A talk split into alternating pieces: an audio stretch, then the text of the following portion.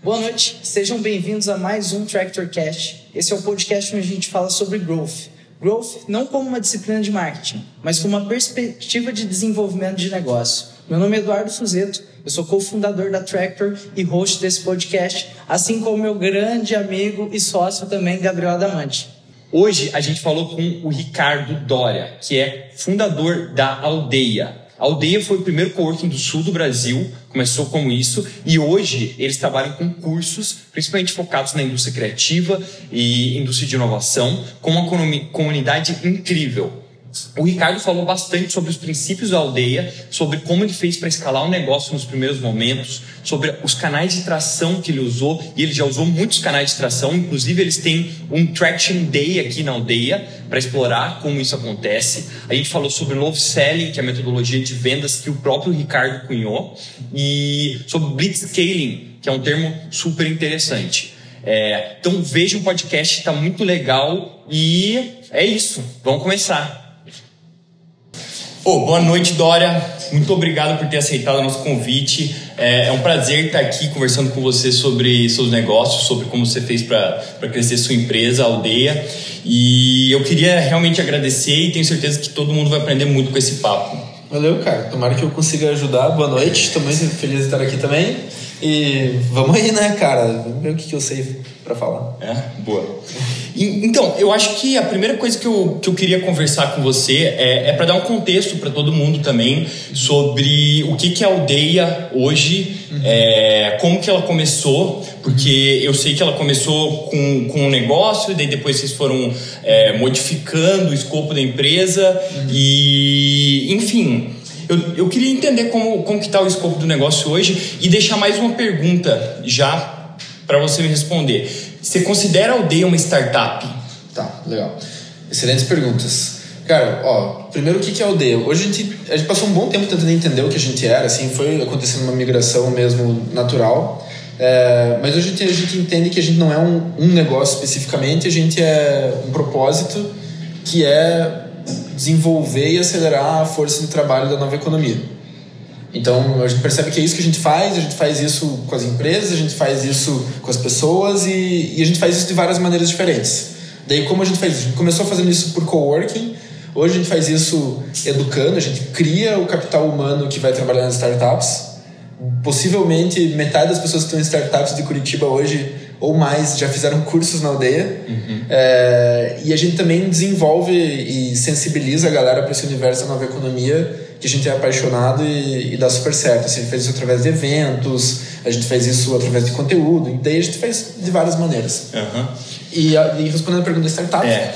É, cara, depende da definição, assim, depende da ocasião, acho que é muito contextual, assim. Uhum. É, volte e meia, eu, eu considero que eu dei uma startup, se a gente for seguir a definição lá do Steve Blank, é um um grupo de pessoas tentando encontrar um modelo de negócio altamente escalável. Uhum. E, e, a gente é um grupo de pessoas numa organização temporária Sim. tentando encontrar um modelo de negócio altamente escalável. É, porém, tem coisas que na aldeia que são diferentes, por exemplo, de uma startup tradicional. Né? A gente não a gente não está só no software, né? Uhum. só no uhum. código. A gente está bastante em espaço físico, a gente está bastante em pessoas.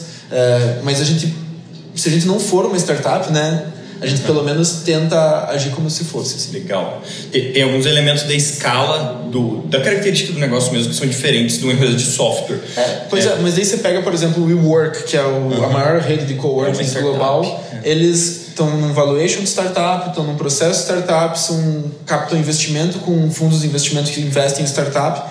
Então, se eles forem, cara, a gente tem um pouquinho mais. Legal. Uma, tem uma coisa também quando a gente tem diversas definições para o que é uma startup, né? uhum. né? Eu costumo ver uma coisa assim, cara, é, startups têm uma característica em comum, que é o tempo de reação. Aconteceu uhum. uma coisa, o tempo de reação é uhum. normalmente bem rápido. Como você enxerga isso aqui dentro? Cara, o nosso tempo de reação acho que comparado com organizações do nosso tamanho é rápido, comparado com uma organização de três pessoas ah, é bem lento. Uhum. Então, já, já foi o momento em que a gente reagia de um dia para noite, assim, tipo, hoje a gente é, mas quer ver nossa reação mais lenta possível é 90 dias, assim. A gente trabalha OKRs, que é tipo a nossa definição completamente estratégica de 90 em 90 dias, e em 90 dias tudo pode mudar. Uhum. É, mas a gente faz. Tem métrica, por exemplo, que a gente reage diariamente, tem métrica que a gente reage semanalmente, tem métrica que a gente reage mensalmente e a gente sabe qual que você tem que. Uhum. É, qual delas é importante você reagir mais rápido. Assim. Sim. É, só pegando o, o gancho, já que você falou de OKR, é, eu queria saber qual que é a sua experiência com isso. Você acha que funciona para todos os tipos de negócios? Porque esses dias eu tava, tava lendo bastante sobre o tópico, a gente usa OKR na Tractor também, uhum. é, mas tem algumas pessoas que estão criticando OKRs porque eles acabam gerando uma visão de curto prazo também para as coisas, que é 90 dias, certo? Uhum. E em, tem outros modelos de planejamento que às vezes vão um pouco mais longe. Como que você enxerga isso? Você vê que, que satisfaz, que funciona bem aqui? Cara, é que o OKR não é a solução da vida, assim, né? Do mundo. Sim. É, então, eu acho que o OKR não substitui qual que é a tua visão de longo prazo, qual é a tua visão de médio prazo, é, mas ela define qual que vai ser o alinhamento de todo mundo da organização para cumprir aquela missão. Uhum. Então, por exemplo, eu posso falar da minha experiência, né? Aqui na aldeia a gente tem um mapa estratégico mesmo, que é perspectiva financeira, perspectiva de cliente, de operacionais e de aprendizado, que a gente não muda minimamente há quatro anos. A gente está no mesmo mapa estratégico, seguindo, ajustando e tal, é, e a gente vê, a gente não vê num futuro imaginável a gente saindo desse mapa estratégico. Uhum. É, e o que, que a gente usa, como é que a gente usa as OKRs? E elas funcionam para pra caralho é, pra resolver isso, assim. É, pode, pode falar palavrão aí. Elas funcionam pra caralho pra, tipo, você escolher com o time o que, que é importante. Uhum. Então, por exemplo, cara, por, por, coincidência, ontem a gente trabalhou a definição do OKR aqui, assim, tipo, então o que a gente faz? A gente junta o time e começa a atacar post-it. Cara, o que, que tinha que fazer? O que, que tinha que fazer? O que, que tinha que fazer? E tem que fazer coisa pra caramba. Uhum. Daí depois é, a gente faz lá uma matriz de Eisenhower, urgente, importante, e, cara, possivelmente três coisas vão virar OKR. Uhum. E o resto a organização tem que saber que, cara, não tá na hora. Tipo, vamos focar nisso. Legal. E, e para isso eu acho que é legal o OKR. Você reduz um negócio que a gente tinha antes, que é a frustração de falar assim, puta, tem essas 15 coisas que a gente tinha que fazer, ah, mas a gente não faz nunca. A gente... Não, a gente faz por OKR e a gente cumpre e mata os piores inimigos antes, né? Legal, legal, muito massa. É, eu, eu queria falar um pouco assim sobre como você chegou nesse plano tá? Uhum. Porque assim, a aldeia começou como coworking, foi o primeiro do sul do Brasil, é isso? Uhum. É, e assim, você tem um caminho muito longo de sair de um coworking para chegar numa organização que fomenta a indústria criativa é, em Curitiba, eu imagino que daqui a pouco em outros lugares também, Sim. Quanto, quanto mais breve. Uhum. É, como que foi esse processo de mudança de mentalidade? Uhum. Porque assim, às vezes a gente pega coisa no andando e parece muito complexa, parece que demora muito para chegar lá. Uhum. Mas pelo menos na minha, na minha experiência, a gente vai fazendo conforme conforme dá, né? Sim. É. Cara, o, uma, a gente tem uma sorte na aldeia, é, e talvez um azar também, é, que a gente sempre foi crescendo sem captar dinheiro, assim, sabe? Uhum. E, e, na minha visão, assim, quando você cresce sem captar dinheiro, você tem uma chance grande de fazer o que se chama bootstrap, né? Que é tipo ficar buscando onde tem dinheiro e mudando teu modelo até você encontrar, assim, sabe? É, então, quando a aldeia nasceu, pra vocês terem uma ideia, é, eu fiz um, eu fui nos, eu não manjava pra caramba de startup. Fui no Sebrae lá, fiz um plano de negócio à risca, assim. O consultor do Sebrae falou: pô, teu plano de negócio tá legal, vai lá pro mundo. É, e daí, tipo, cara, eu tinha uma lista de espera, assim, que eu criei uma listinha de espera tal, de 400 pessoas para trabalhar no coworking. Era um coworking pequenininho no centro, assim. Uhum. Se 10% dessa lista entrasse, eu não tinha lugar. É, daí, no primeiro dia que a gente abriu, ninguém entrou. Tipo, foi um revés gigante, assim. Eu ligava para as pessoas e falava assim, cara, mas está na lista de espera. Ah, pois é, mas eu tenho que pedir demissão, um dia eu vou fazer isso, deu eu vou. Tipo, então minha lista de espera era fria pra caramba. É, e, e, cara, tipo, nosso modelo caiu. Mas, em seis meses, a gente chegou no ponto de equilíbrio, a gente break-evou. Uhum. É, e a gente nunca mais saiu do ponto de equilíbrio. É, e nesses. E, cara, só que o foda é assim: a principal fonte de receita da aldeia no sexto mês não estava no plano de negócio. Uhum. Saca? Então, cara, não importa quanto você planeja, não importa quanto você fica, sei lá, tipo, se enrolando para definir teu planejamento, é a, é a arena que vai te mostrar o que vai acontecer, tá ligado? É, é execução. é, exatamente. E daí, e daí, daí, nisso a gente aprendeu a fazer curso. E, e, foi meio que assim, cara, não tem ninguém aqui, tipo, não veio ninguém, o que, a gente faz? Putz, vamos fazer uns eventos para ver se as pessoas aparecem. Legal. Daí a gente começou a fazer os eventos. Daí, putz, cara, tem uns eventos que tá dando para cobrar. Daí a gente começou a cobrar. Putz, agora vai dar para pagar umas contas. Daí de repente, ah, legal, legal. E daí, tipo, os eventos tracionavam o coworking, que é legal. A gente tipo, tem uma simbiose muito grande de negócio nisso. Os eventos tracionavam o coworking, a gente começava a vir coworker. E o coworking tracionava os eventos, porque a comunidade começava a produzir conteúdo e ser palestrante, não sei o quê. E, e de repente isso aí começou a virar um motor foda, assim. Legal. E mais ou menos na mesma época surgiu um, um, concorrente nosso que captou dinheiro pra caramba, vocês devem imaginar qual que é, aqui em Curitiba. Uhum. Captou muito dinheiro para ser coworking. Os caras são coworking até hoje. Então eu acho que às vezes, tipo, o dinheiro te deixa num conforto que depois que você, tipo, acertou aquilo, você combinou com o teu investidor, você fez um monte de coisa, é, e você, tipo, fez um negócio que se chama custo afundado, né? Você assumiu aquela Sim. responsa, é, você fica lento. E a gente, pelo fato de a gente estar, tipo, o tempo todo da mesma maneira que uma mariposa segue a luz, a gente foi seguindo o dinheiro, dinheiro. assim. Uhum. É, eu acho que a gente ficou ágil, sabe? Uhum. Cara, eu acho muito legal é, ver a diferença entre empresas que, que fizeram bootstrap e empresas que pegaram VC. Uhum. É, e, e, realmente você vê, quando, quando você coloca um terceiro stakeholder, você tem você, os seus clientes e os seus investidores se uhum. torna um negócio mais complexo e muitas vezes você muda o foco de Sim. ganhar dinheiro e deixar seus clientes felizes para pagar seus investidores também, uhum. né? Sim. E, e eu queria saber se você vamos supor, vendo em retrospecto, foi uma boa decisão, então, você não ter levantado capital? Cara, é, acho que tem, tem duas, duas quebras que a gente faz aí. Uma delas é, é nunca dá para saber se, é. se foi uma decisão ou não. Porque uhum. o caminho que você não trilhou nunca existiu. Sim. Então talvez tenha dado super certo lá na, no outro desdobramento da realidade. Universo quântico, né?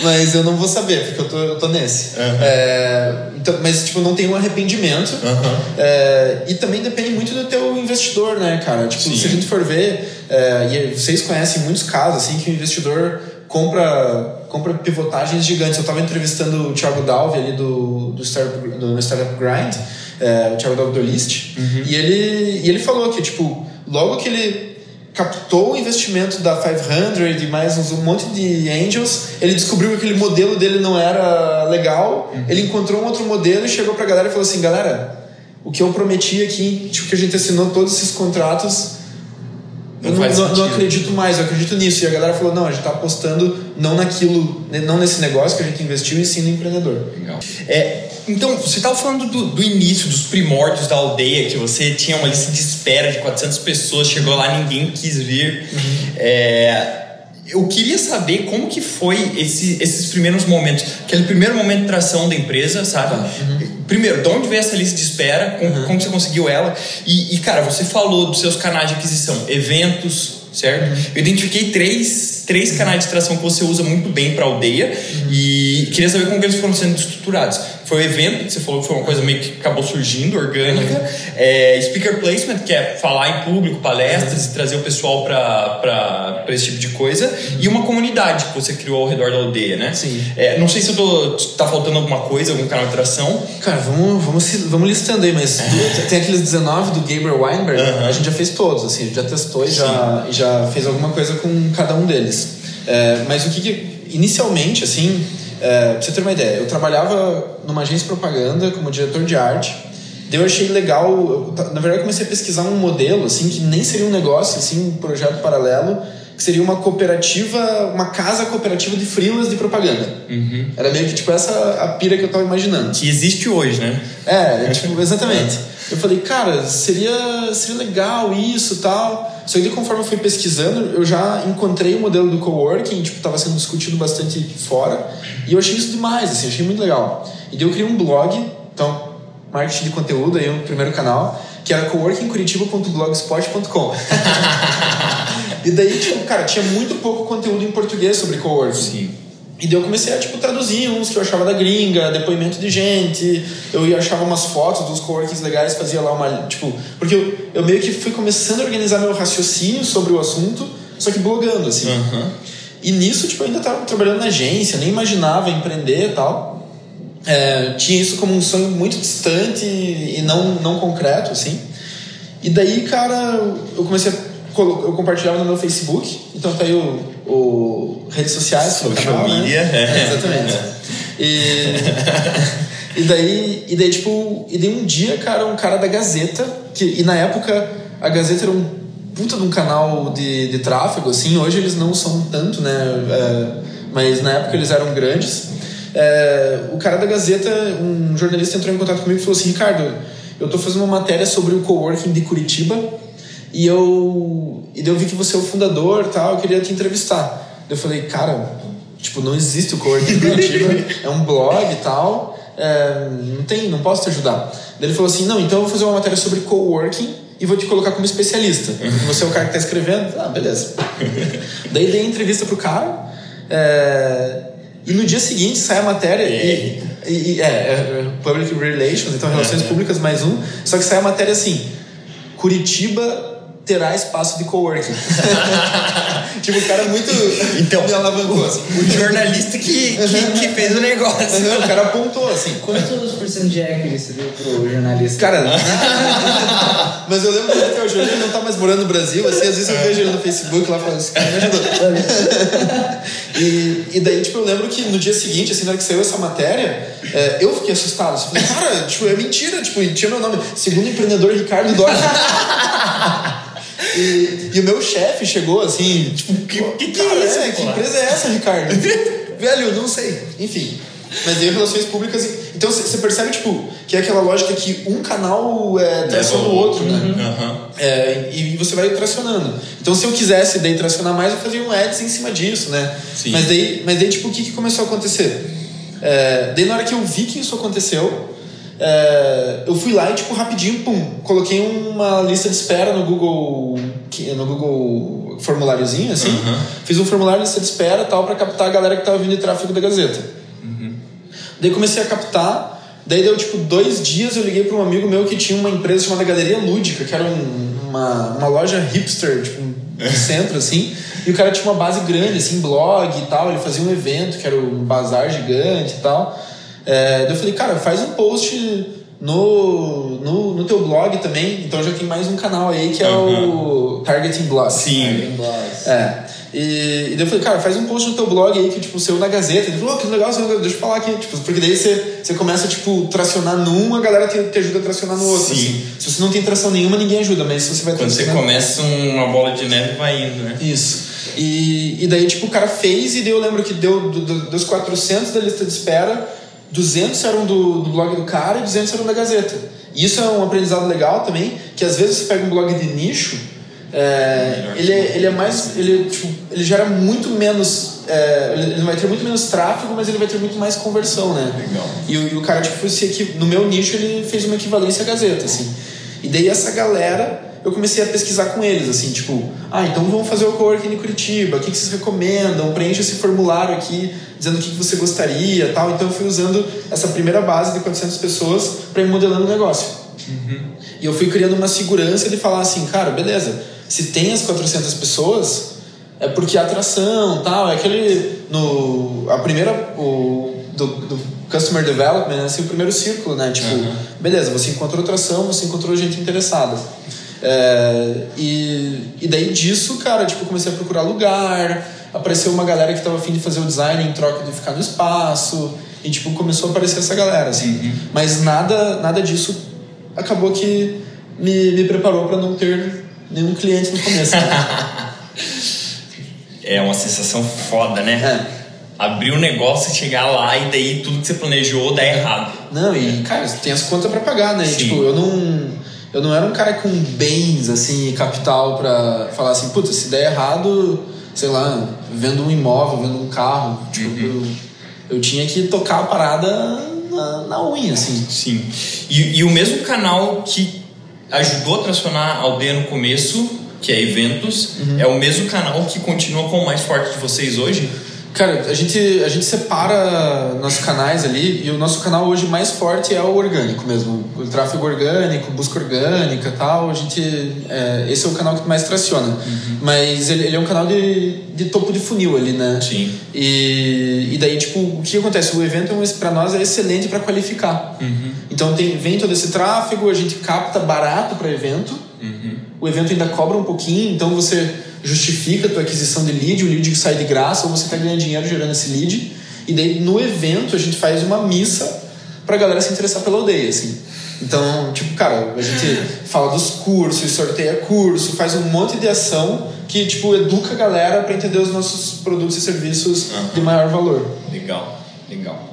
Ricardo, uma das coisas que, que chamou bastante atenção nos períodos de estudo que a gente teve sobre sua pessoa, que era uma coisa que eu já tinha visto até. Eu cheguei a fazer uns cursos antigamente com você, arte da felicidade, da produtividade, eu acho que foi contigo. Que massa, cara! Né? Porque eu era da empresa Júnior. Na grande escola? Foi na grande uhum, escola, legal. exatamente. E eu lembro que um tempo depois, foi lá que eu comecei a acompanhar o que tu fazia e um tempo depois eu vi o Love Selling. Uhum. E é uma metodologia que você cunhou do zero. E uhum. primeiro eu queria que você faça um pouquinho sobre o que é, como funciona, pra gente introduzir esse assunto aqui. Tá, legal. Cara, o Love Selling, é, ele nasceu de uma dor que eu via nos clientes aqui da aldeia, assim como, como amostra, mas eu acho que é uma dor muito grande.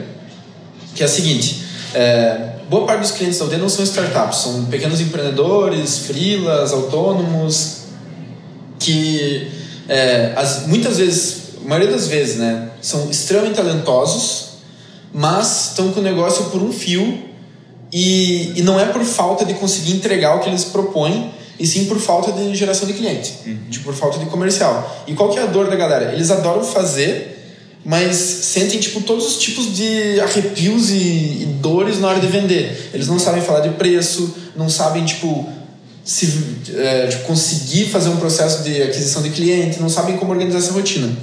E, e daí quando você olha tipo os cursos de venda tradicionais, assim você vai encontrar lá o vendedor pitbull, é, sei lá, terremoto de vendas, é. detonador, enfim. Tipo, tubarão. É, exatamente. E, e, essa galera, tipo, eles têm uma versão a essa imagem do vendedor que, que vem. Que, que é chato. Que pressiona, que é, é chato, exatamente.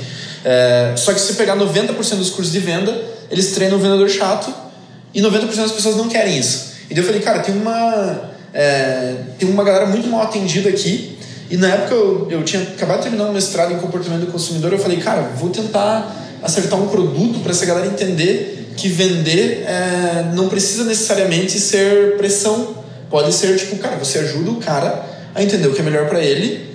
E isso é mais barato, mais rápido e tipo. Dá mais dinheiro. É, é mais satisfatório para todo mundo do que ficar pressionando a pessoa. Uhum.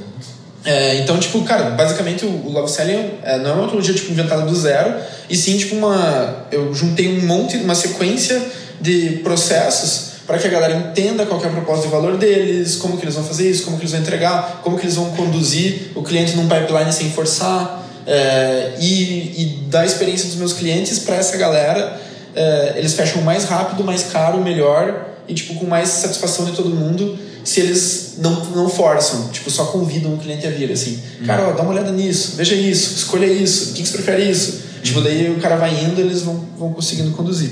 Então essa é basicamente o porque o love selling nasceu e o que ele faz assim.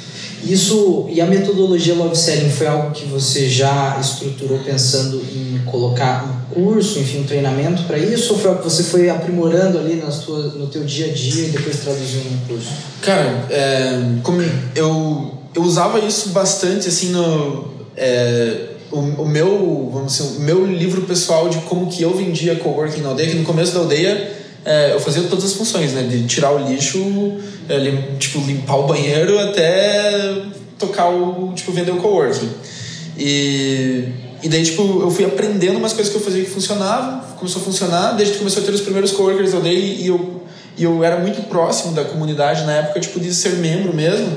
E a gente tinha muita troca, assim. E eu percebi que esse tipo de conteúdo ajudava a galera, eu comecei a estruturar. A gente fez uns negócios que a gente faz aqui, que é o brain sharing, que é tipo pessoa vai lá dar uma palestra de graça tal. Eu ajudava muito a galera nisso e foi nascendo, assim, a coisa meio que naturalmente. Daí eu fiz o curso de empreendedorismo, que era um negócio que eu gostei e tal. Eu fui para fui fazer um curso em Stanford lá, tipo, achei legal pra caramba o conteúdo, adaptei e montei um curso de empreendedorismo aqui.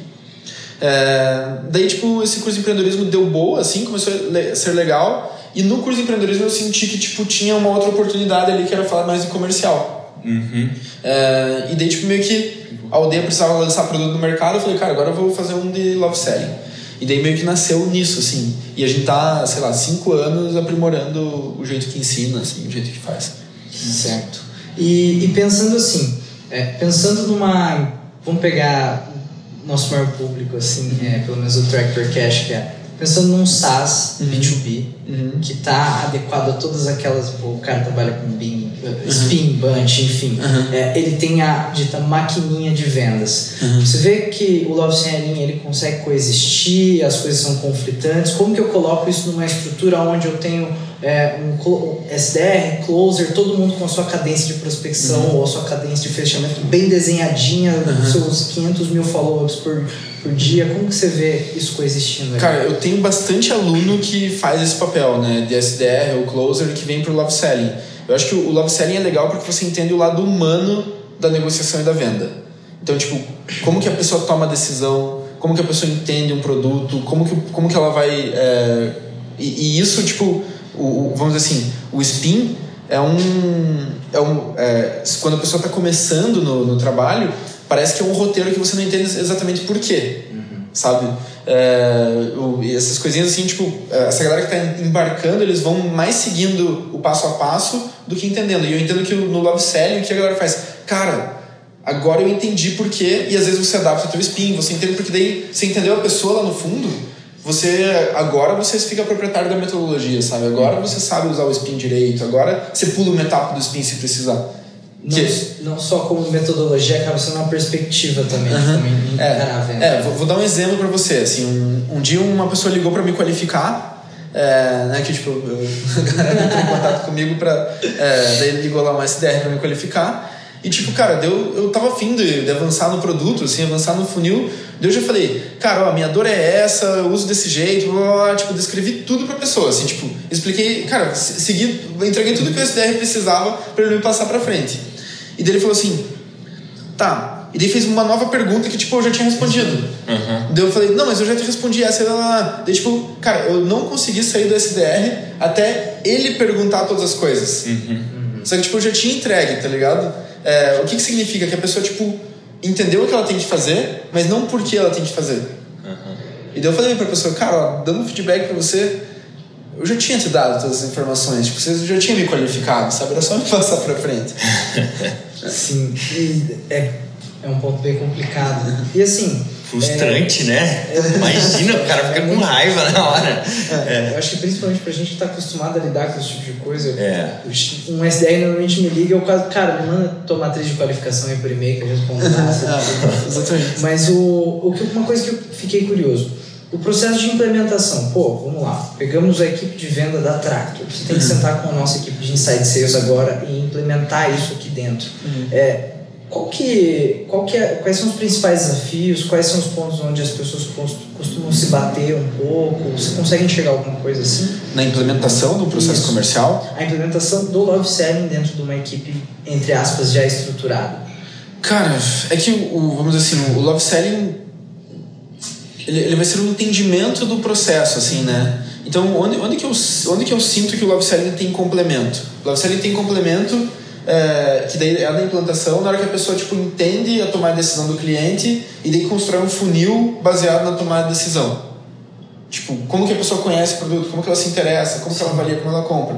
É, então, tipo, e, e, daí, é, eu acho que o LoveSelling é muito mais um, um software teórico, prático, é, do que uma, vamos dizer assim, uma implementação da parada. Ah. É, mas daí quando você está implementando qualquer processo de venda, é, o que eu sinto assim é tipo leva um tempo para você azeitar é, as nuances daquele teu produto ou do teu serviço para o pro processo. Às vezes você tem que tipo matar uma etapa, combinar duas, quebrar uma terceira em, em, duas coisas e tal. E isso eu acho que é a maior dor da implementação, assim, a pessoa acreditar é, que ela, ela leu o livro, dela pega tipo, e tenta pegar o livro e colocar assim no, no dela. Só que ela fala assim, cara, mas no meu isso aqui não tá funcionando. É óbvio, tipo, isso aqui é o modelo da média da maioria. Uhum. Mas agora você tem que entender o teu, e para isso é muito mais entender o raciocínio do que entender o diagrama, né? Sim, com certeza. Legal. É, voltando agora falar um pouco sobre escala, sobre a aldeia também, sobre o seu negócio. É, hoje você tem verticais diferentes na aldeia, né? Uhum. São vários negócios dentro de um negócio. Sim. Certo? Uhum. Eu queria eu queria entender primeiro como que isso se encaixa com, com sua filosofia sobre educação, uhum. tá? Porque eu vi os seus TED Talks e uhum. tal e eu achei bem legal a forma como você você colocou isso. Se puder até falar pro pessoal qual é o seu pensamento sobre como a educação vai vai afetar o, o futuro e enfim a indústria uhum. criativa como um todo Perfeito. e também aqui talvez não seja criativa, né? É, e, e, e, cara, como que você pegou isso e levou para esses verticais diferentes da aldeia, para essas expansões da aldeia? Tipo, Legal. como que essas coisas se encaixaram no final? Tá, cara, vamos, vamos começar pelo, pelo começo. É. O começo é a Revolução Industrial. então, é, basicamente, tipo, hoje, tanto o nosso modelo é, de trabalho como também o nosso modelo de educação, ele vem da Revolução Industrial. Vou dar o um exemplo do. É, então, lembrando como nasceu o escritório, é, alguém inventou a máquina a vapor, e essa pessoa tipo, era o dono da máquina, e dele precisava. A máquina ligava às sete e meia para as pessoas todas lá, desligava às cinco da tarde. E o cara precisava de um lugar para ficar administrando o que acontecia ali, do dinheiro tal, do lado da máquina. Uhum. Então nisso nasceu a jornada de trabalho, que é hoje, tipo, cara, controla o CLT, por exemplo, e. E, cara, foda-se, né, se você não tem mais a máquina. Tipo, você vai ter que seguir o horário da máquina, o que é besta. E também nasceu o escritório convencional. Uhum. Isso aí, cara, tipo, obviamente já mudou o software, não mudou o hardware ainda. Uhum. É, e a educação também nasceu nisso. Assim, cara, agora você precisa formar uma força de trabalho absurda para operar essas máquinas. Ela precisa ter conformidade, né? Que máquina precisa de conformidade. Ela precisa atuar na média ela precisa, não pode sair do caminho correto. Tipo, essa é a força de trabalho que precisa ser formada. Então, precisa ter memória, precisa ter memorizado muita coisa. É, e na, daí nasceu a educação. Então, você memoriza as margens direitas do rio, uhum. as margens esquerdas, faz os cálculos básicos tal, e é isso aí. É, e agora, cara, a gente tá num desencaixe absurdo, né? Com, a, com essa nova economia que surgiu aí. Hoje, tipo, as empresas mais valiosas do mundo não é mais a Ford. É, é Google, Apple, é, Amazon e essas empresas, elas são empresas tipo da economia mais criativa, né? E daí a gente está vendo um, des um desencaixe muito grande entre o que a gente está formando de pessoas é, e onde a gente está trabalhando e como a gente está trabalhando para a solução que essas empresas estão buscando cada vez mais e que a economia está buscando cada vez mais. É, pegando o exemplo do meu pai, meu pai é engenheiro, ele se formou em engenharia é, e quando você se formava em engenharia na época do meu pai, você tinha um emprego para sua vida. Porque o que você aprendeu na faculdade, você usaria até você se aposentar. Saca? Hoje, a maioria das pessoas, o que você aprende na faculdade tem um prazo de 5 anos até se tornar obsoleto. Uhum.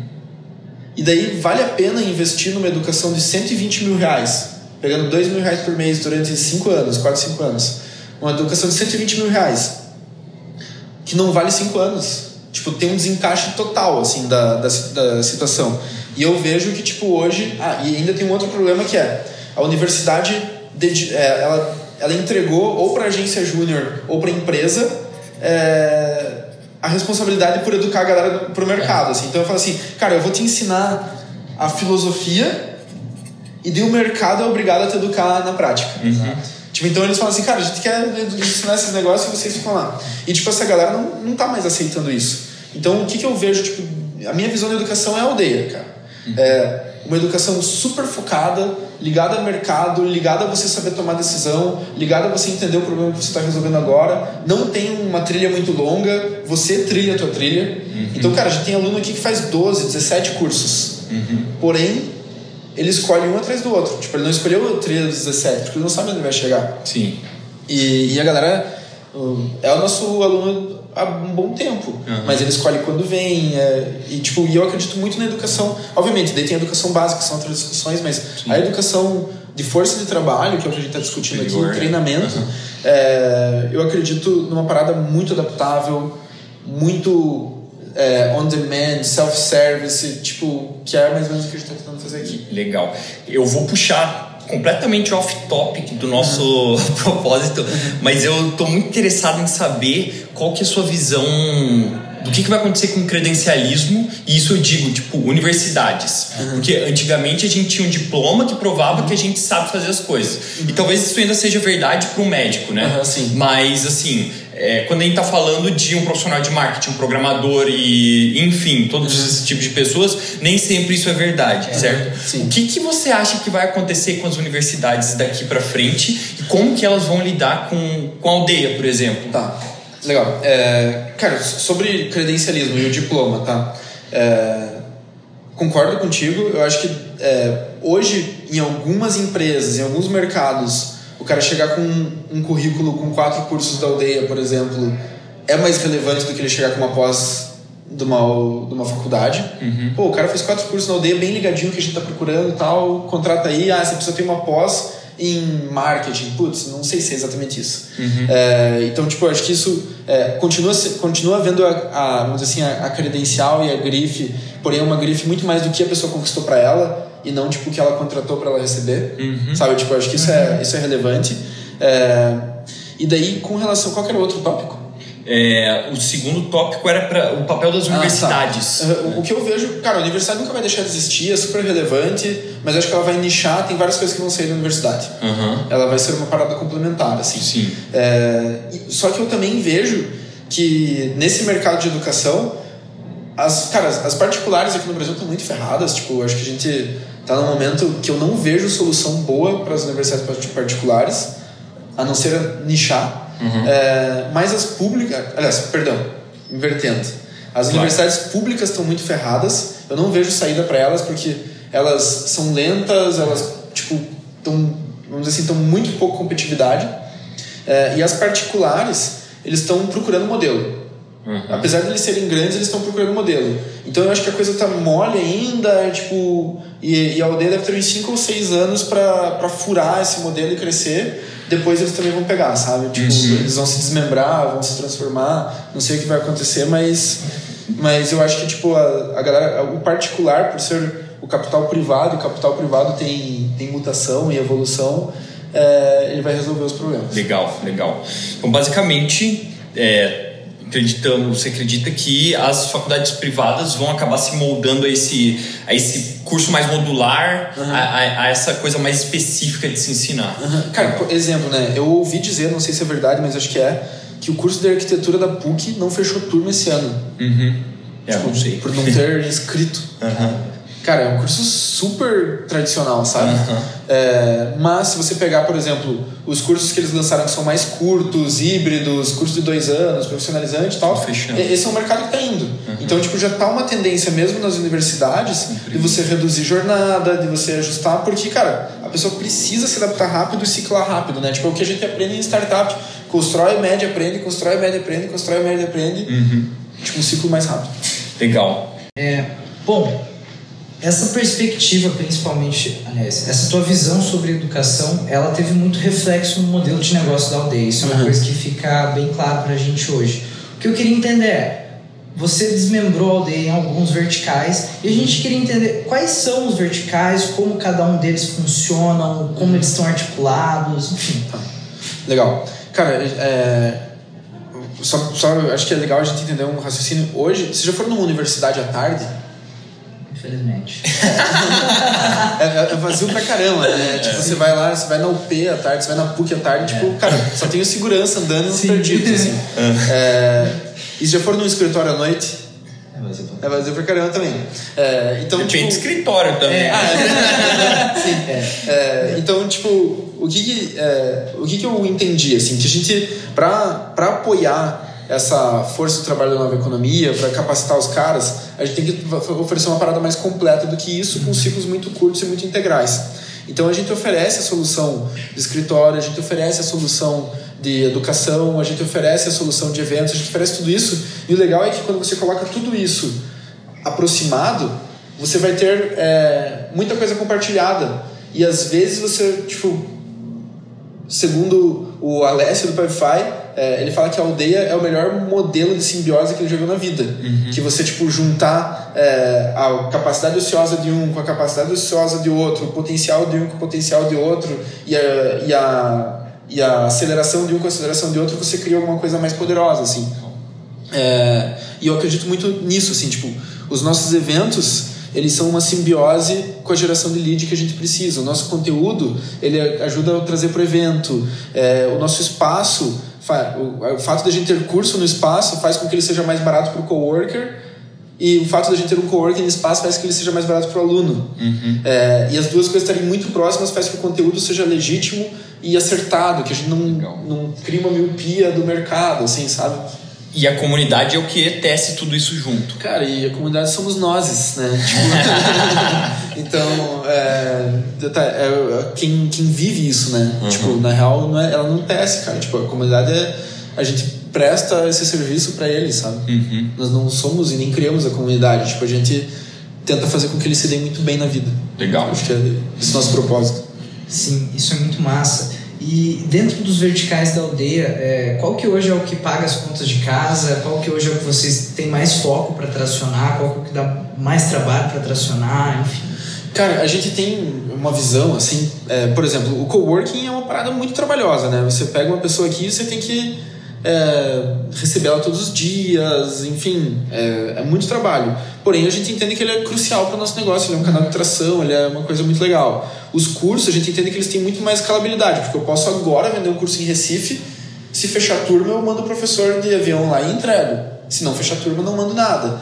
Então a gente tem é, o que a gente olha, tipo, não, a gente não tem uma coisa que paga as contas e uma coisa que é supérflua ou qualquer coisa assim, mas a gente entende que, tipo, cara, essas peças bem encaixadas formam uma figura bonita. Se você tirar alguma delas, você vai enfeiando a figura, sabe? É, e, e daí tem um prazo, uma, uma parte dessa figura que é mais escalável, uma parte dessa figura que alcança mais, uma parte dessa figura que é mais sólida, é, e tudo isso composto é, é imbatível. Uhum. Essa, e a gente tenta construir uma parada mais imbatível por causa disso. Nossa. Você falou a respeito do curso em Recife. Uhum. É, o quanto vocês estão espalhados nacionalmente? É, quanto de curso acontece em Curitiba? Aliás, qual a porcentagem dos cursos que acontecem aqui? Qual a porcentagem que acontece fora? Como está isso hoje? Cara, nesse momento a gente é predominantemente Curitiba. A gente atende, é, nos últimos meses a gente atendeu é, o corporate em Paraná, Santa Catarina, São Paulo, Goiás e Rio de Janeiro. É, e, e, cursos, agora a gente está testando tração no, com dark courses, né? Tipo, cursos escondidos em oito cidades. Uhum. Então, tipo, a gente criou os ads e tal, estamos testando para ver o que acontece, é, para ver qual que vai ter o melhor tração para tomar decisão de crescimento, assim, Legal. sabe? Mas hoje, tipo, a gente é muito forte em Curitiba e pouco forte no resto. A gente quer poupar em um monte de lugar, assim, a gente quer fazer pop-up, é, mas ainda não sabemos como. Precisamos de uma, uma ajudinha. Legal. É, eu até queria te perguntar. Você estava falando mais cedo de um termo que eu achei muito legal de gente explorar aqui, que é o Blitzscaling, uhum. certo? É, essa estratégia de cursos distribuídos pelo Brasil é uma parte, é uma estratégia de blitzscaling talvez para vocês e você enxerga isso indo para a internet também, que é um mercado super competitivo, mas também crucial de outro ponto de vista. É, como que a Aldeia vai fazer blitzscaling? A Aldeia vai fazer blitzscaling? Precisa uhum. fazer ou não precisa? Qual que é o, qual que é o fundo disso tudo? Cara, a gente não tem certeza ainda. É, a gente trabalha muito com a lógica de hipóteses e se alguém me perguntar, sempre que alguém me pergunta, cara, você acha que essa ideia é boa? O que eu respondo para as pessoas é: não sei, tem que testar. Tipo, porque, porque essa é a verdade. Sim. Então, se você me perguntar, cara, a aldeia vai fazer blitzscaling? Não sei, não sei tem que testar, cara. Vamos, vamos, ver o que acontece. A aldeia vai continuar em Curitiba? Vamos testar. É, então eu não sei, eu sei que a gente tipo roda teste pra caramba. Uhum. Legal. Tipo, então a, a, lógica é essa, assim, a gente roda teste pra caramba. Lembra da lógica do, do seguir o dinheiro e o bootstrap? A nossa filosofia é essa, cara. Pare de fazer presunções e rode testes. Fazer testes. Uhum. Não são presunções, são hipóteses que precisam ter, ser testadas. Uhum. E daí, com relação ao blitzscaling, o que, que a gente vê assim? A gente, é, até hoje, a gente não precisou de capital intensivo para fazer nossa curva de crescimento. É, porém, é possível que daqui a pouco a gente fique seguro para fazer uma curva de crescimento a partir de testes que a gente está fazendo agora, que a gente fale assim, cara, agora os testes estão válidos e para a gente fazer um salto de crescimento que a gente está seguro, a gente vai precisar de mais capital. Uhum. Daí, daí entra uma lógica de blitzscaling. E o blitzscaling, eh, voltando, a gente tinha falado um pouco antes, né? Uhum. É, mas o, que, que, o que, que ele é? É uma metodologia de um cara chamado é, Reid Hoffman. Uhum. Tipo, inclusive, ele tem um podcast muito legal chamado Masters of Scale, que ele só entrevista a galera da escalabilidade, assim. Igual vocês falam sobre growth, ele fala de escalabilidade como que você mata gatilho, como que você mata gargalo de escalabilidade e tudo mais. Mas então esse cara, tipo, ele ele tem esse, esse podcast, ele lançou um livro que é esse Blitzscaling, em que ele fala que em algum momento, se o teu mercado começa a competir, você precisa de capital intensivo, baixa eficiência pra caramba, mas domina o mercado para depois extrair. Uhum. É, é, o que o Uber fez, por exemplo, ah, prejuizão, prejuizão, prejuizão, injetando nitro na parada para ganhar mercado global. O Airbnb fez isso, é, tipo, uma galera faz pra, porque você sabe que teu modelo é tão vencedor que você tem que pegar o mundo inteiro, senão alguém vai pegar. Uhum. Geralmente a barreira de entrada no blitzscaling também é menor, assim, você não, por exemplo, se você tem uma patente, você não precisa fazer blitzscaling, tipo, uhum. você é o uhum. dono da tecnologia. Uhum. Então uma farmá, uma empresa de farmacêutica não vai fazer blitzscaling, os caras vão sair com força de vendas, vendendo pra caramba e crescendo no mercado. É, mas às vezes quando você precisa de agilidade, você faz o blitzscaling. E daí a aldeia talvez faça um blitzscaling se a gente ficar extremamente confortável que a gente precisa ganhar um mercado muito grande muito rápido. Legal.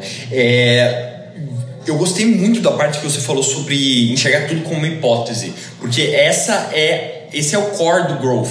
Uhum. Você enxerga tudo como uma hipótese, você faz suas observações, gera suas hipóteses, testa as hipóteses e daí você decide se você está diante de uma verdade ou não, né? Sim. E eu queria saber, cara, como que você testa essas hipóteses e você falou que você está rodando ads, tipo, fazendo cursos on dark já. Uhum. Essa é uma estratégia. Tem alguma outra coisa que você, sei lá, quer compartilhar com o pessoal? Alguma dica, alguma forma de, de fazer isso? Cara, a gente faz. É, é que tem, tem várias formas, né? A gente faz isso desde o, desde o mapa estratégico até a ponta.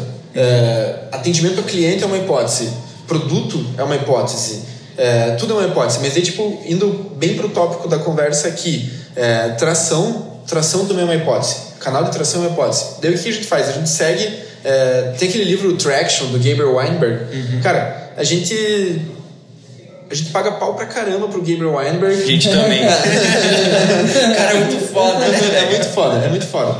É, a gente paga muito pau pro cara. A gente acha que o cara resolveu a parada. O, o jeito que ele testa canal é o Bullseye Framework lá. Uhum. Tipo, é o jeito certo. Então a gente tem um, um processo aqui na aldeia que é o processo do traction. Uhum. Tipo, a gente tem um traction day, a gente define quais são os canais que a gente quer testar, a gente cria os testezinhos, a gente testa, a gente manda alguns pro, pro anel do meio, a gente foca em um canal e, puta, é isso que a gente Pô, faz. você faz um traction day, então você faz isso periodicamente. Uhum. É? De quanto quanto tempo? Depende do, do tipo do teste que a gente quer fazer, porque tem teste que faz em uma semana, né? Então, no Traction Day a gente define o que, que a gente vai testar. Uhum. Daí a gente tem um prazo desses testes, né? Uhum. E a gente fica focando. E daí, cara, eu lembro que a gente queria fazer a cada três meses. Uhum. Daí teve vezes que a gente fez mais curto. E agora faz um bom tempo que a gente não faz, porque, cara, ele tá resolvendo outros incêndios, então, tipo, a gente tá focando no canal uhum. e, e, crescendo pra caramba. Oh, e como funciona esse Traction Day? Você pega a metodologia ali certinho, você junta quem, quantas pessoas, uhum. tipo, você, você joga o um negócio ali, joga a merda no ventilador e deixa acontecer, qual, qual que é o processo? Cara, a gente tá ainda tentando entender, assim, mas o que a gente geralmente faz é o seguinte, é, não, às vezes é mais de um day, porque tipo, é, é, tempo pra caramba. A gente chega, pega cada um dos 19 canais e fala assim, cara, se junta o time de comunicação, ah, esse canal é uma merda? É, beleza. Mas se colocasse uma arma na nossa cabeça e falasse que, que esse é o único canal que você tem na tua vida, o que, que a gente faria? Ah, daí a galera começa a ter ideia e começa a surgir umas ideias até boas. Puta, então tem que fazer isso. Ah. Daí a gente anota a ideia. Aí daí a gente faz um brainstorm para cada um dos 19 canais, lá, tipo, 20 minutinhos e tal. Uhum. Daí a gente planilha lá, chuta o CAC de cada um. Tipo, uhum. chuta quantas pessoas a gente acha que vão pegar, quanto vai custar tal, para fazer o teste. Chuta o CAC. Os que tiverem o CAC mais assertivo, a gente passa pro canal do meio e daí cria microteste mesmo. Ah, vamos falar com influenciadores no Instagram de Curitiba uhum. é, para eles virem fazer curso de graça. Ah, a gente pega lá três, quatro influenciadores, oferece um curso de graça uhum. e testa. Esse é um teste que a gente fez e deu muito merda. Tipo, uhum. sabe? E todo mundo aposta nisso, né? Sim. Mas o nosso teste não funcionou. Daí o que a gente faz? A gente arquiva o teste, né? Tipo, coloca o CAC que deu e fica lá na Volta para outro lugar. Legal. Tem algum teste, aliás, algum canal, enfim, alguma maneira de explorar o canal que saiu de um, de um dia de bullseye que deu muito certo? Alguma coisa que você lembra que tenha acontecido? Cara, já teve ação da aldeia, tipo, de, é, de DNA da aldeia que saiu de, de teste de canal. Tipo, Caramba. por exemplo, a gente, é, a gente falou assim, cara, beleza, a aldeia precisa mostrar que ela tem um poder de super empregabilidade. Como é que a gente pode fazer isso? Daí surgiu a ideia, cara, vamos pegar as pessoas que têm mais dificuldade em conseguir emprego e vamos dar uma bolsa na aldeia para eles, para eles conseguirem emprego. Legal. É, e daí, tipo, a gente pegou lá a base, a gente criou a base, que é Bolsa Aldeia de Superempregabilidade. E daí, tipo, a gente pega ah, imigrante, é, mãe que não consegue voltar pro mercado, ex-presidiário. Daí, tipo, a gente lança ah, é, a bolsa para pessoas que não estão conseguindo voltar pro mercado. A gente pega, tipo, e daí virou um projeto social da aldeia, então a gente pega uma galera que tá muito em risco, tipo, de não conseguir voltar. A gente oferece a bolsa para eles, tem um processo seletivo e tal. Isso traciona marketing, porque você tá falando de superempregabilidade Sim. e gera PR não convencional, gera um monte de coisa. É. É, e, cara, nasceu, nasceu do Traction Day, especificamente. E hoje, tipo, cara, é uma parada que a gente tem super orgulho. Quem cuida da base tem o maior carinho do mundo, porque, tipo, você vê impacto na hora. E, cara, é um teste de tração, velho. Do caralho. Oi, e eu queria te perguntar exatamente isso. Você já fez funcionar o canal de PR não convencional? Já. Conseguiu assim? Porque esse é o canal que eu sempre tive vontade e nunca consegui fazer. Ainda, né? Algum dia eu vou testar, algum dia eu vou conseguir fazer o teste. Cara, já fiz capa da Gazeta. É, como foi isso? Você conta essa história?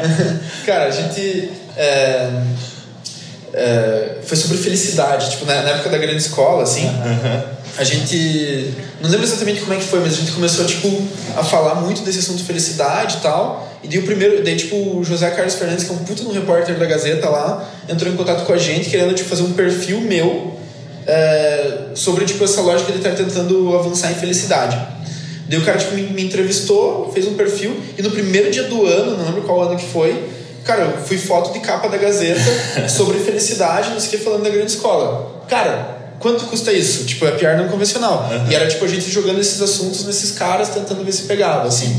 É, outra coisa que a gente fez, o base. Tem uns outros moleques aqui da aldeia que era o Curitiba Messenger. Os caras, tipo, eram galera de bike que, tipo, é tipo, eles, eles morreram agora com esses aplicativos, né? Mas na época os caras eram, tipo, a primeira empresa de bike que corria da cidade.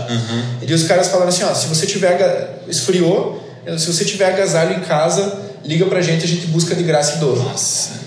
Daí, tipo. Daí, tipo, cara, isso aí é do caralho, tá ligado? Sim. Sim. É, daí o. Daí, tipo, eles saíram, tipo, na capa da Gazeta, o Pia segurando uma caixa de agasalho com o telefone do Curitiba Messenger, assim. Nossa, muito bom, muito bom, muito bom. É, então, tipo, RP não convencional, legal. Assim. Então, a graça do RP não convencional é que o jornalista, ele é obrigado a ter pautas de, de momentos, assim. Então, cara, em Curitiba, esfria pra caralho e vira inverno uma vez por ano, tá ligado? Aham. E os caras estão cansados de campanha de agasalho merda. Aham. Daí, se, você- se vocês inventarem uma campanha de agasalho legal, vocês vão sair bem pra caramba. É, tipo, sempre tem Natal merda. Tipo, se vocês inventarem Natal legal, vão sair bem pra caramba. E daí a gente não procura isso muito assim, mas quando a gente pensa em RP não convencional, sempre tem muita oportunidade. O Uber faz o Uber do sonho, lembra? Sim, eu É, lembro. Sim, sim. Me lembro que eu ganhei picolé da Uber já. É, tem picolé, tipo, também. Aham. Tudo isso é RP não convencional. Tipo, o cara buscar de Lamborghini, o- o, helicóptero em São Paulo. Foi tudo, né? Enfim, tipo, Legal. o Uber é muito bom em não convencional. Então, eu queria, eu queria entender, tipo, hoje a aldeia tem quantas pessoas? 42. 42. É, como que você faz para manter todo mundo alinhado? Quais foram as dificuldades de, de ter essa gerência, né? Porque você começou do zero. E como que você faz para manter todo mundo entregando em alta performance também? Tá. Cara, eu acho que primeiro a gente não tem todo mundo entregando em alta performance. a gente não tá alinhado, mas a gente tenta, tipo, deixar. É tipo saco de bexiga, né? Você tenta, tipo, deixar todas meio juntinhas, mas elas estão se mexendo ali. É, cara, enfim. é, pensando sobre alinhamento de time. A gente, apesar de ser uma empresa que acredita muito na cultura startup, então a gente acredita muito em excelência em gestão. Então a gente acredita em indicador claro e a gente acredita em objetivo claro. E toda vez que a gente é, consegue acertar isso, tipo um objetivo legal, que a galera compre, que a galera sonhe e tal, é, isso tem a ver com a tua cultura, você alinha e, e os problemas que surgem estão dentro daquele alinhamento. É, toda vez que você esquece isso ou que você não consegue fazer isso, você desalinha e bagunça. E, e daí, tipo. E, cara, isso acontece o tempo todo. Então, é, várias vezes eu fico extremamente frustrado com como a gente tá bagunçado, como a gente tá desalinhado, e várias vezes eu fico super orgulhoso. É, então, a pergunta é como que eu consigo, cara, tipo, eu consigo me matando de alinhar a galera e todo mundo se matando de alinhar e acertar o objetivo uhum. e, e, discutir o objetivo, e eu não consigo quando a gente não faz isso. Uhum. E, tipo, e não tem um segredo assim, ah, senta todo mundo na mesa e fala o objetivo todo mundo ouve. Puta, velho, não funciona, é meio que, tipo, é, trazendo uma história aqui, eu tive uma vez uma mentoria do Scale Up da Endeavor uhum. com o Jorge Tim, que era um cara que era um super executivo da Ambev e tal. E dele falou assim, cara, a Ambev é famosa por ter uma cultura de resultado. E conforme a gente ia comprando os outros players lá do mercado da, das bebidas, é, a gente chegava lá, na biblioteca dos caras tinham nossos os nossos manuais de resultado. Só que eles não tinham o mesmo resultado que nós, mesmo tendo manual. Por quê? Porque não adianta você ter um manual. Não adianta você tentar fazer. Cara, ele falou assim: a gente tinha uma cultura de resultado, porque de manhã a gente falava de resultado, a gente almoçava falando de resultado, a gente comia resultado com farinha, a gente chorava por resultado, a gente comemorava por resultado, a gente, tipo, era resultado. E isso fazia uma cultura de resultado, e não você ter um manual de resultado. Uhum. Então, tipo, cara, é, alinhamento na aldeia a gente tem uma cultura de alinhamento. A gente faz alinhamento semanal, alinhamento mensal, alinhamento diário, a gente fala de propósito, a gente fala de objetivo, a gente fala não sei o Tipo, cara, isso, se, se, se, a gente acerta é por causa disso. Uhum. Tipo, faz, fazer cultura de alinhamento. E toda vez que a gente erra, é porque a gente não faz isso. Uhum. Acho que respondendo de uma maneira. É, não, tem, não tem bala de prata aí, uhum. é, a resposta é essa. É. E, e daí, tipo, cara, sobre. Acho que a pergunta é sobre o futuro, não é? isso, sobre como que, como você imagina a aldeia no futuro. Uhum. E eu queria dar um enfoque especial nisso sobre qual que vai ser a relação do online e do físico, sabe? Que você já está inserido nos dois meios hoje, só que como você enxerga que, que vai acontecer no futuro, cada vez mais essa integração entre a aldeia como conceito na internet, como uma coisa que existe virtualmente, e a aldeia como, como um espaço físico e um lugar onde acontecem os cursos. Beleza. Então, é, futuro da aldeia. Tem que testar, né? Mas, mas o que a gente sonha? Cara, a gente sonha em impactar muito mais essa formação de gente na nova economia. A gente sonha em ajudar de muitas outras maneiras é, os empreendedores da nova economia, os negócios da nova economia. Então, cara, se a galera precisa ter acesso a capital, por que no futuro a aldeia não pode oferecer capital? Tipo, se a galera precisa de, sei lá, descanso, por que no futuro a aldeia não pode oferecer descanso? Então, tipo, cara, a gente quer avançar lá. É óbvio que tem, tem coisas no roadmap que estão mais próximas e coisas que estão menos próximas. Uhum. Mais próximo agora é consolidar o que a gente tem de operação e, e, e complementar algumas coisas que são periféricas. Mas eu acredito no futuro a gente trabalhar a educação infanto-juvenil, por exemplo. Uhum. Mas não tá no roadmap. Tipo, tá lá no, no sonho desejável. Uhum. É, daí, eu acredito muito no universo online, principalmente no híbrido. O, o, o mundo de curso online é extremamente competitivo. É, assim como a educação, assim como o coworking. Só que lembra que a aldeia é um stacking, né? Tipo um empilhamento que ganha eficiência. Sim. A gente acredita que se a gente empilhar o digital nessa eficiência que a gente já tem de base de gente, é, de infraestrutura, de geração de conteúdo, de tudo isso, talvez a gente ganhe eficiência no digital também.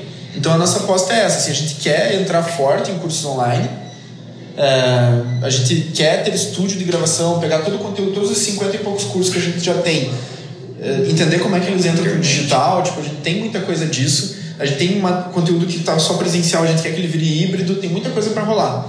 É, e a gente acredita tipo, na eficiência de, de empilhar essas coisas todas juntas, é, compartilhar aprendizado, compartilhar canal, essas coisas assim. Do caralho. Massa, né? Massa, tô empolgado. a gente também tá bastante empolgado. Massa. É. Então é isso, a gente vai encerrando o segundo episódio do Tractor Cash. Eu gostaria de agradecer a presença de vocês aqui no episódio hoje e mais ainda ao Ricardo por ter dedicado esse tempo pra gente. O papo foi do caralho, a gente admira muito o teu trabalho, a aldeia em si. É, te desejamos já muito sucesso, que a gente consiga ver novos cases surgindo. E, cara, o espaço é teu, quiser deixar uma mensagem, xingar alguém, fica à vontade aí, é tudo nosso. Cara, eu fico muito feliz de ter participado. Tava falando, me sentir meio celebridade, assim, né? Momento celebridade. Peço desculpa pra galera se eu falei alguma besteira, depois a gente vai descobrir, mas acho que. É. Acho que foi de boa, né? Acontece de vez em quando, né? Normal. é, mas a honra é, cara, toda minha. Obrigado por terem me chamado. É, sou apaixonado pelo assunto, assim, então foi uma delícia, a conversa foi muito legal. E o que precisarem, estamos aí, né? Espero que a gente trabalhe bastante juntos ainda. Sem dúvidas. Valeu. Valeu.